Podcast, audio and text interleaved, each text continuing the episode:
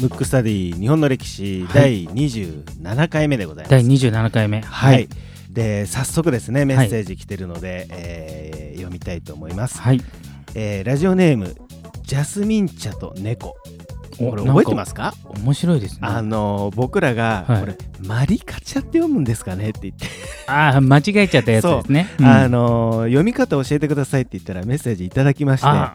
るほど。ジャスミン茶と読むと。あなるほど。すみません。我々の無知だったね。無知だったということ、勉強不足で。はい。はい。あの、丁寧に、ジャスミン茶ですと。はい。はい。えー、ジャスミン茶と猫。まあ、リクエストではなく、メッセージですね。メッセージですね。はい。はい、えー、こんにちは。先日はリクエストを取り上げていただきまして、ありがとうございました。はい、期待していなかったわけではないのですが、まさか取り上げていただけるとは思ってなかったので、実際読み上げていただいた時は本当に嬉しくて、大興奮でした。さらにこれ、はい、大興奮してもらってますかね。はい。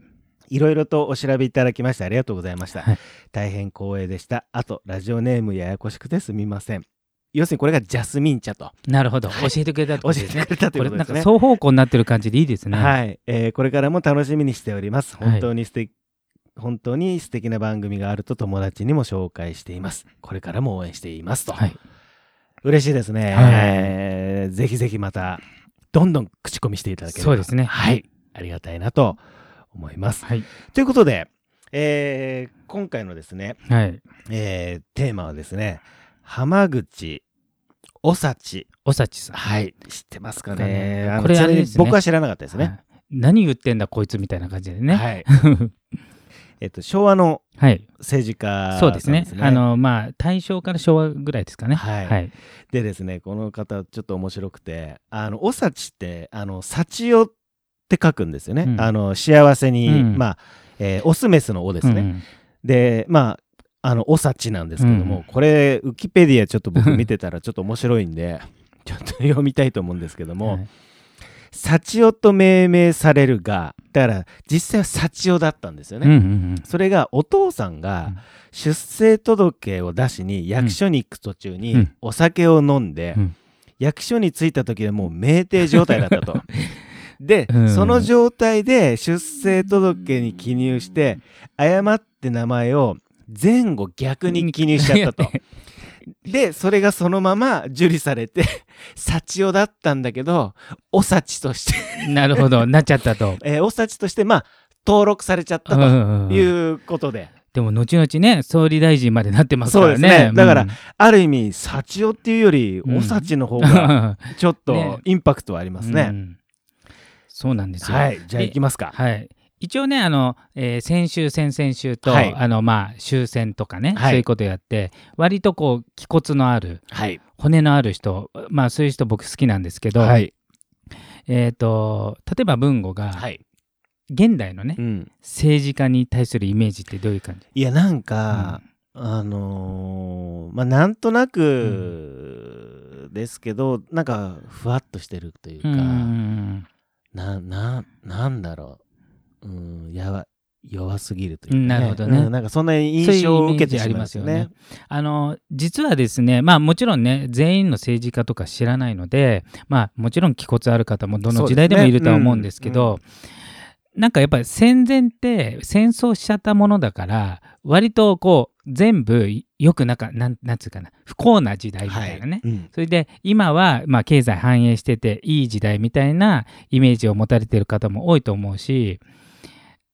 思うんですけど、うん、かなり骨のある政治家とか軍人とかたくさんいるんですよ。それをねちょっと僕はね紹介したいと思いまして、はい、で今回は浜口おさおさちさんをして、言いづらいですね、あの総理大臣までなってるのにあの、まあ、文語も知らないし多分他の人も何を言ってんだっていう話だと思うんですけど。でまず、えーと、当時のちょっと背景を言いますと、はい、まず明治時代が終わりその後明治の次は大正っていう時代なんですよ。で大正といえば大正デモクラシーって聞いたことあると思うんですけどまず明治の時代っていうのは、まあ、幕府を倒しました。そっから、えーと国を作るためにある意味その独裁で例えば初期の頃は大久保独裁でその後はえー、伊藤博文とか、はい、山形有朋とかが、まあ、国を作り。でただそれだとまあなんなんていうのかな一部の人がやってるか、まあ、幕府と変わんないからちょっと民主化しないっていうことで、えっと、議会を作ろうっていうのが、まあ、明治の後半からあるんですよ。うん、それでだんだんその作り始めよりだんだん時間が経っていくようになって大正デモクラシーっていう時代っていうのは要するにそれが選挙によって選ばれた人がようやくこう力を発揮してた時代なんですね。それまで特定の要するにもう選挙議会とは関係ない人たちが、えーと、政治を担ってたのを、まあ、簡単に言うとですよ、はい、本当はもうちょっと複雑ですけどいう時代なんですよ。で、えーと、今と若干違ってですね。今ってどっちかというと自民党独裁の感じですよね、うん、まあ、あの一部民主党があの政権取りましたけど基本的に自民党の人が、まあ、総理大臣になるっていうパターンが多いじゃない。はい。まあ、ただ自民党の中に派閥っていうのがあるから、ある意味そこで競争してなるから、まあ、えっ、ー、と、自民党の中でこう競争しながら総理大臣になるって感じですけど、当時の、えー、と日本っていうのは二大政党制だったんですよ。だからアメリカとかイギリスと同じ。で、一つが、えっ、ー、と、声優会っていうね、えー、ものと、はい、で、声優会っていうのはどっちかというと、こう、今までの権力よりというか、で、もう一つは、えー、立憲民政党っていうのがあるんですよ。これはどっちかというと庶民寄りというか、まあ、どっちかというとですね。で、えっ、ー、と、当時はやっぱりね、えー、と今の日本違って、えー、前回のやつもそうですけど、軍隊を持ってましたので、軍の影響っていうのは、さっきも言ったように議会とは関係ないところに力があるんで、その影響も強い。で、昔ながらの、えっ、ー、と、薩摩とか長州の残りこの人たちが選挙と関係ない貴族院っていうのになって、要するに世襲の議員、はいはいとあの選挙で選ばれた人たちがいて、うん、まあ一応その大正デモクラシーの時っていうのは選挙で選ばれた人が力を持った時代なんですけど、うん、まあい、いわゆる今と違って権力がいろんなところにある時代なんです。なるほど。で声優界はどっちかというとこうそういうもともと力を持ってた人にちょっと近い側。で民政党のえー、総裁になったのが浜口おさちなんですけど、はい、でこの人まあえーと、政策はねあのいろんな議論あるんですけど、えーとまあ、やったことっていうのはまず日清戦争日露戦争で日本が勝ちましたってなった時にどうなるかっていうとやっぱり軍隊を強いなと。あと軍隊を強くないと他の国に対抗できないからどんどんどんどん軍隊を強くしようってなるんだけどそれっていうのは予算が限られてるから、うん、庶民の生活をまあある意味不幸にして軍を強くしてるってそれはあの大国ロシアを倒すためだからあの餓心昇胆っていうあのキャッチフレーズでやってたんですよ。餓心っていうのは何ですか？えーガシン、まあ、ちょっと難しい、ね、そうですね。で、昇胆っていうのは肝を舐めるってその苦い、うん、あガシンってあれあれだ。えっ、ー、と、硬い枕で寝るみたいな。だから、うん、その、まあ、苦心苦労を重ねることっていうね。だからもう戦争に勝つためだったらどんな犠牲もしますっていう精神でやってたわけですよ。ね、でも一段落してでもずっと苦労してたら国民ももう参っちゃうしでさらにあの飢饉とかねあって、えーと、農村ではなんか身売りって言って子供を売らないといけないとかそういうのが起きてでそういうのは何とかしないといけないということであの浜口さんは軍縮要は軍の拡大の逆、うん、軍の、えー、予算とか、うん、あとは戦艦とかを減らしていきましょうと、はい、で別のところにお金を振りまけましょうっていううん、いうことをしてた人なんですよ。ただ当時は軍の力が強いのにそんなことやっちゃうから、うん、めちゃめちゃ反対に合うわけですよ。そういうことですよね。うん、めちゃめちゃ反対に合う中やって、うん、で、えーと、もちろん他の人もね一人でやったわけじゃないですけど、象徴的にやって、でおさちって名前なんですけど、別名ライオン宰相って言って かなりパワフルの、まあ、なんつうんですか、気合の入った政治家なんで、風貌も含めて、うんうん、まあ、よければね、あのネットで調べると、ね、画像が出てくると思うんですけど、うん、ものすごく何信念の通ったあの強い人で、そういう、なんつうんですか、屈し、屈折、屈しない。屈しないでやってたんですよ。うん、そうすると、やっぱり、軍とかには睨まれる。はい、あと一部の国民、まあ、うん、右翼的な人たちにも、はい。そんなだったら日本が弱くなんじゃねえかみたいな。なんかその国民のなんかいい生活よりも国としての要するに国民側に立つか国側を立つかっていう、はい、まあ、問題があると、うん、特に戦前っていうのはどっちかというと国の方が大事っていう教育をされますから、うん、そういう人たちがめちゃくちゃ叩かれてあのねピストルで撃たれるわけですよ。うん、で当時民政党っていうのはあ民政党じゃないそのライバルの声優会っていうのは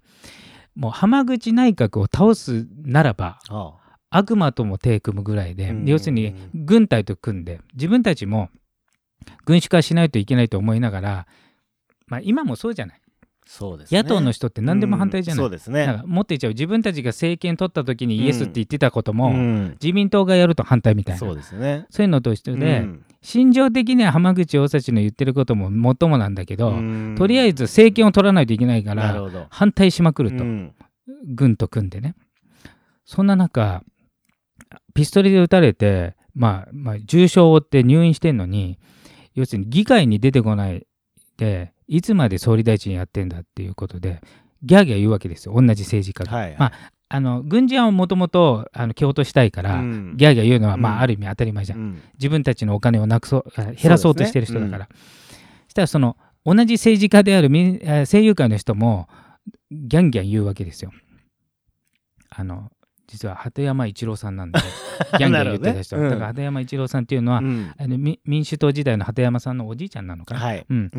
がガンガン言っててしたらその殺害ライオン最初っていうぐらいだから、もうだったら出てやるわっつって、あのもうひもう重傷なんですよ、すね、両脇人に抱えられながら国会に来て答弁をするっていう、ね、それでもこ、うん、ギャーギャー言われるわけ、うん、でその半年後に、まあ、そういうこともあって死んでいっちゃう人なんですけど、はい、それぐらい要するに自分の命よりも要するにその当時は、えーと、軍のお金を減らして、えーと、それ以外のところに振りまけるってことに、まあ、文字通り命を懸けた政治家なんですよ。だからそのその政治信念ねあの全てのことが理想的な政策だったか分かりませんけど、はい、信念とか生き様とかが非常に筋の通ったあの僕的にはものすごい好きな人なんですけど、うん、世の中的にほぼ認知されてないんで。本当ですよね、うん、僕も初めて聞きましたから、ね、そうだからねものすごいあの一本筋の通った、うん、なんか明明治生まれのすごい人かなっていう。ういやーなんか面白いですね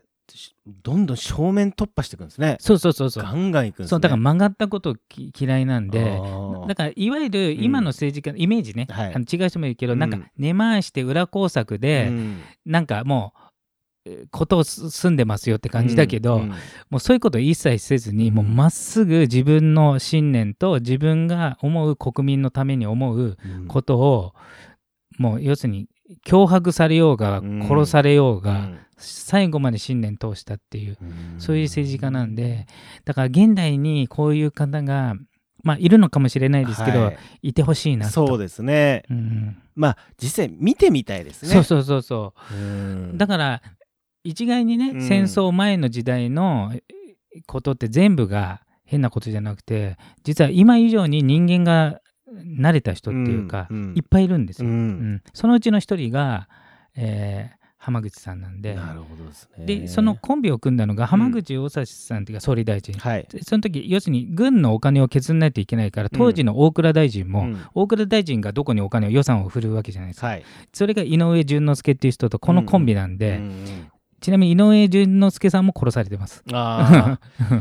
だからほ本当の命がけ。なんかもう、なんですか、まあ今のね、僕らのこの時代に、うん。生きてたらちょっと考えられないけど、うん、平気で死にますよね。そうそうそう。平気で死ぬ平気で殺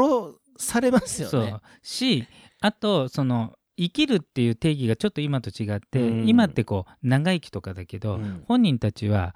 何をするかが大事だから例えばそれをねじ曲げてね、うん、脅迫に負けて、じゃあやっぱり軍の予算をそのままつけますって言ったらもう自分としてそれが死ぬよりも嫌っていう感覚なんで。うん、そういう方なんでもし興味ある方はそういうね、まあ、この番組でも何人か今後もやっていこうと思うんですけど、はい、実は埋もれた気骨のある政治家みたいな人っていうのは、たくさん日本にいるんです。ねいっぱいいますよね、うん、だからそういうこともちょっとスポットを当てたいなと。いやいいですね、うん、今回はまだ後々から見たらパート1になるかもしれないですけど、ね、あの昭和初期または大正の気骨のある政治家っていうことで。すね、はい、浜口おさちさん。ですね、はい、えー、でもこの浜口さんは、はい、実際に内閣に慣れたぐらいちょっと話戻しちゃいますけど、はいはいはい、内閣に慣れたぐらい、うんあのまあ、パワフルだったと思うんですけど、うんうん、周りに人がやっぱりついてきてたっていうことですよね。だからやっぱりあの信念の人で、うん、だからやっぱちょっとカリスマ性は非常にあった人なんで、ううね。うん、だからやっぱりその同志みたいな人がいて、で当然全員がもう命を張ってるっていう、そういうことですよね。本当になんか言葉だけで命がけでっていうかほ本当に命のそうです、ね、張ってる状態なんで。いやちょっとね、気骨な昭和の政治家ですかそうなんですよなんかね、このシリーズもね、うん、あのー、後々じゃあちょっと、ね、やっていきたいなと進めていければなと思いますので、はい、えー、今回のテーマは浜口おさちさんでした。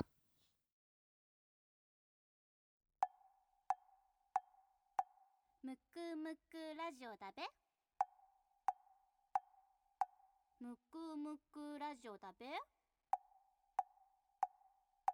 むくむくラジオだべ